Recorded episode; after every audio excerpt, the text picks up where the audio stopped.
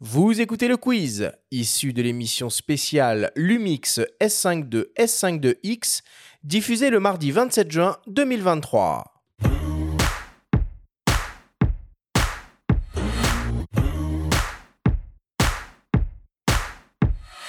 Le principe du quiz est très simple. Nous avons reçu des questions de la part de nos auditeurs qu'ils vous ont posées via notre compte Instagram en lien ou non avec le sujet de cette émission. Nous en avons sélectionné quelques-unes et vous allez avoir seulement 30 secondes et pas une de plus pour tenter d'y répondre le plus clairement possible.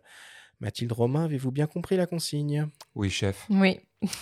Première question pour toi, Mathilde, qui nous vient d'un dénommé Romain. Ce n'est pas la personne qui est assise à côté de toi. Pourquoi le S5 II n'a pas de second écran comme le G9 C'est tellement pratique. C'est vrai que c'était pratique et c'est aussi la question qu'a posée Benjamin tout à l'heure. Ça fait partie des choix qui ont été opérés dans le passage entre le S1 et les S5. Et effectivement, l'écran du dessus en a fait partie euh, puisque c'est une option qui fait partie des options qui nécessitaient un boîtier plus gros. Et donc le choix a été fait sur les S5 de, d'avoir un boîtier plus compact. Mais les S1 euh, sont toujours en vente. S1 et S1R sont toujours en vente. Donc euh, pour un, un écran sur le dessus, il faut s'orienter vers les S1. Pour combien de temps Peut-être pour un S5 III. Je ne lis pas le futur. Ok, on continue. Deuxième question pour toi, Romain, qui nous vient de Sorin Landscape. Les grosses caméras de 50 kg de cinéma, elles font quoi de plus? Alors, comme je le disais tout à l'heure, je pense vraiment que c'est lié à la science des couleurs qui est juste euh, incroyable sur euh, euh, Harry, sur Red, les choses comme ça. Bien sûr, j'en ai jamais utilisé. J'ai vu des, des rushs, j'ai traité un peu des rushs par, par curiosité, mais je pense qu'elle se détache vraiment en termes de dynamique. Simplement, c'est la dynamique, déjà c'est numéro un, et science des couleurs sur les skin tones, on en parlait, la couleur de peau, ça c'est très très important, et voilà, la dynamique je dirais. Sachant que tu parlais, je, coupe juste deux secondes, mais tu parlais tout à l'heure de, de la science des couleurs chez Panasonic. Ça, c'est aussi issu à l'origine de, des Varicam et des Vawan. des Voilà. Varicam et des Vawan. Panasonic, à l'origine, produit des caméras euh, professionnelles. Exactement. Mm. Et si tu veux un rendu à Harry, si je dis pas de bêtises, tu peux appliquer un preset, un lot euh, Harry euh, sur tes rushs. Bien sûr, avec un bien sûr. Après, il faut chercher la dynamique. Mais, mais voilà, heureusement, il leur reste encore ça. Troisième question, toujours pour toi, Romain, qui nous vient de Jean-Mi 2008.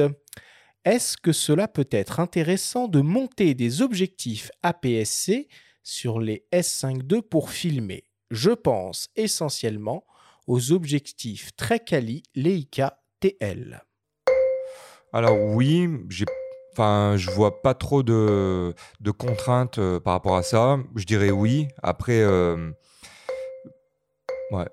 Que j'ai un crop APS-C Ouais, en exactement. 450p, c'est pour ça peut-être. qu'il En fait, ouais, ouais, ouais. En fait, ce qu'il y a, c'est que je rappelle aux gens qu'il y a euh, au-dessus de 30 images par seconde, il y a un crop de 1.5, donc APS-C dans les boîtiers Lumix euh, en 4K euh, et au-delà. Mais oui, oui, euh, pour moi, aucun souci. Bon, bah, écoute, c'est très clair. Mais c'est vrai que c'est des belles optiques, très bien fabriquées. Et en monture L. Et dernière question pour toi, Mathilde, qui nous vient de Erwin. Est-ce que la double stabilisation fonctionne uniquement avec des objectifs Panasonic ou est-ce que l'on peut utiliser des objectifs Sigma ou Leica stabilisés avec la double stab? Alors, la double stabilisation ne fonctionne qu'avec les objectifs qui sont compatibles avec cette double stabilisation, qui sont à aujourd'hui uniquement des, des optiques Lumix, effectivement. Les optiques de la gamme Lumix.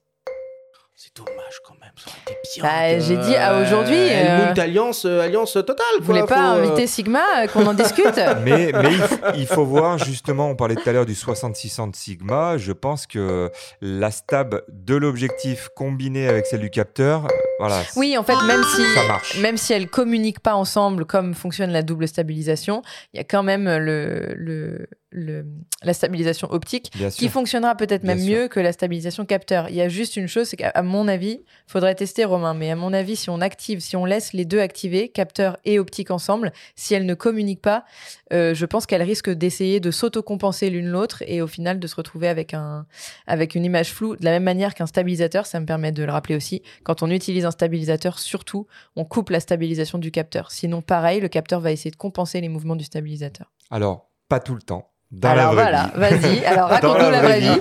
Dans la vraie vie, donc ça c'est la- le, c'est l'exemple parfait de la théorie et la pratique. Je suis complètement d'accord avec toi sur le papier et je me suis rendu compte que en utilisant la dual stab avec euh, dans certains mouvements, en tout cas, avec des, euh, des stabilisateurs, donc des gimbals, comme on dit, parfois j'avais une image absolument hallucinante euh, si je laissais tout. Et euh, il n'y avait pas de conflit, donc euh, il n'y avait pas de rattrapage ou quoi. J'avais vraiment une image qui survolait euh, le sol lorsque je laissais la dual stab, la dual stab plus le gimbal. Donc euh, il faut faire, moi ça c'est mon leitmotiv, il faut faire des essais. Mm. C'est hyper important. Donc c'est peut-être à essayer avec les optiques Sigma Exactement. stabilisées aussi alors. On vous rappellera. hein. Bah oui, pas de problème. Très belle idée de podcast euh, dans la vraie vie. Et enfin, pour terminer, une question de mes soins, une question qui tue.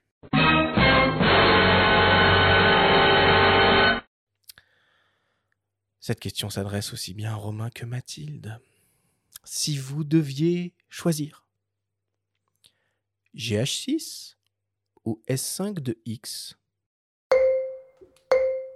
Alors moi j'y vais par rapport au micro 4 tiers. Euh, je reste une utilisatrice de micro 4 tiers pour la compacité. Dans mon utilisation de passionné photo et vidéo, je, je reste sur, euh, sur le micro 4 tiers pour la compacité des optiques qui vont me permettre de tout mettre dans le sac à dos. Mais je comprends que pour euh, un utilisateur de plein format, là ça s'adresse plus à Romain sur la vidéo. Ah, moi, euh, enfin moi, ce qu'il a emporté vraiment avec la série S, c'est les basses lumières. Donc euh, ces boîtiers-là, ils m'ont, ils m'ont ramené au, au- Vas-y, continue. ils m'ont ramené vraiment aux grandes aires euh, de certains boîtiers qui étaient très bons en basse lumière. Ça m'avait manqué un petit peu. Et vraiment, le low light, j'adore la basse lumière. Je shoot pas mal en low light. Donc d'être euh, tranquille à 4000, 6000 euh, ISO, ça, ça m'a manqué. Et euh, j'aime ces boîtiers. Maintenant, pour la science des couleurs, qui est parfaite, et pour les capacités en low light, euh, maintenant, c'est là où je préférerais prendre mon S5, qui est maintenant de la même taille d'un GH6. Quoi. Donc euh, voilà. Mais il y a pourtant une gamme optique qui est phénoménale, un micro 4 tiers. Mais j'adore le, le micro 4 Et il faudra reposer cette question qui est, qui est intéressante euh, quand il y aura peut-être éventuellement un jour, qui sait, une mise à jour euh, Lumix G avec euh, l'autofocus à détection de phase. Tout à fait. Bon, on a quand même une gamme optique phénoménale aussi en monture L maintenant. Tu parles des, des Lumix, mais... Balbutiante, Si tout, Mmh, euh. ça, ça commence. Allez, on conclut le quiz là-dessus.